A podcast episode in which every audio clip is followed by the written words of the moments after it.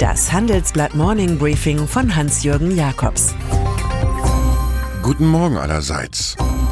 Nach dem Pfingstfest, das Sie hoffentlich entspannt genießen konnten, wirkt der Meghan Markle-Faktor noch ein wenig nach.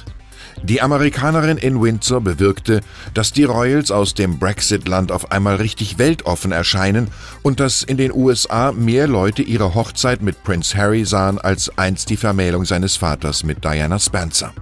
Über alle MeToo-Debatten stellt die frühere Schauspielerin Suits und neue Duchesse of Sussex schließlich das Bekenntnis, ich bin stolz, Frau und Feministin zu sein.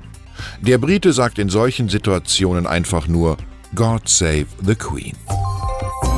Der in der Hochzeitskirche zur Zeremonie vorgetragene Mutmachsong Stand By Me von Benny King dürfte insbesondere europäische Politiker aufgewühlt haben.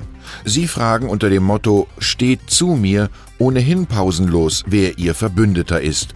Die USA, deren Demokratie nur noch wenig mit dem zu tun hat, was das Land nach 1945 lehrte? Die Chinesen, die zum großen Rivalen wurden und die nun mit Donald Trump einen Handelskompromiss kontra Europa geschlossen haben? Russland, der Energiestaat mit Allüren. Ein leicht melancholisches Stand by Me liefert die Begleitmusik für das heutige Treffen der EU-Handelsminister. Es geht um Verhandlungen mit Australien und Neuseeland über ein Freihandelsabkommen. Eher mit grande Tristessa als mit grande Bellezza hat die Entwicklung in Italien zu tun.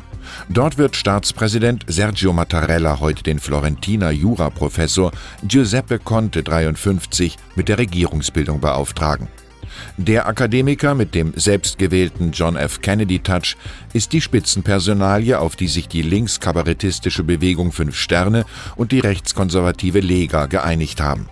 Schon jetzt dürfen Wetten angenommen werden, wie lange wohl Conte regiert und der Finanzmarkt ruhig bleibt. Schließlich hat das Land beste Chancen, mit einem Mix aus Steuergeschenken, Mindesteinkommen und Frühverrentung Griechenland als Europas Schuldenstaat Nummer 1 abzulösen. Valdis Dombrovskis, Vizepräsident der EU-Kommission, mahnt im Handelsblatt eine verantwortungsbewusste Haushaltspolitik an. Im Gestrüpp geopolitischer Machtspielchen verfängt sich ein russischer Oligarch, der durch den Kauf des Fußballclubs FC Chelsea bekannt wurde. Offenbar tut sich die britische Administration in ihrem Kampf gegen Putinistisches besonders schwer, ein im vergangenen Monat ausgelaufenes Visum des Milliardärs Roman Abramowitsch zu verlängern.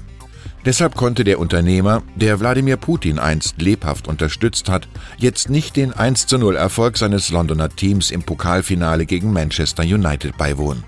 Sein Privatjet war zuletzt am 1. April in London. Man kann gar nicht vorsichtig genug sein in der Wahl seiner Feinde, resonierte Oscar Wilde. Es war eine PR-Tour vom Feinsten. Beim großen Partner USA wurde der saudi-arabische Kronprinz Mohammed bin Salman jüngst auf einer Drei-Wochen-Reise nicht müde, die Gleichheit von Männern und Frauen zu betonen. Schließlich fällt Ende Juni das Autofahrverbot für saudische Frauen. Doch nun ließ der Machthaber etliche Aktivistinnen und Aktivisten verhaften, die sich just gegen das Fahrverbot engagiert hatten. Darunter Lujain al-Hatlul, der Star der Aufständischen. Auf diesen Partner sollte Washington besser nicht stolz sein. Je lauter Donald Trump im Rhythmus der Tage über Politik twittert, so unscheinbarer kommt sein Vorgänger daher. Das mag daran liegen, dass Barack Obama nicht auf dem Bergwerksstollenniveau des jetzigen Amtsinhabers ankommen will. Vielleicht aber ist der Mann einfach überlastet. Zum einen schreibt er mit Frau Michelle an einer Autobiografie, zum anderen tritt das Paar über ihre Firma Higher Ground als Produzent von Filmen, Serienshows und Dokumentationen bei Netflix auf.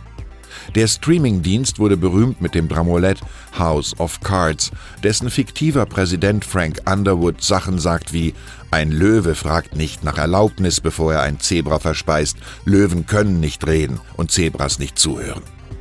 Ich wünsche Ihnen einen unterhaltsamen Tag. Es grüßt Sie herzlich Hans-Jürgen Jakobs.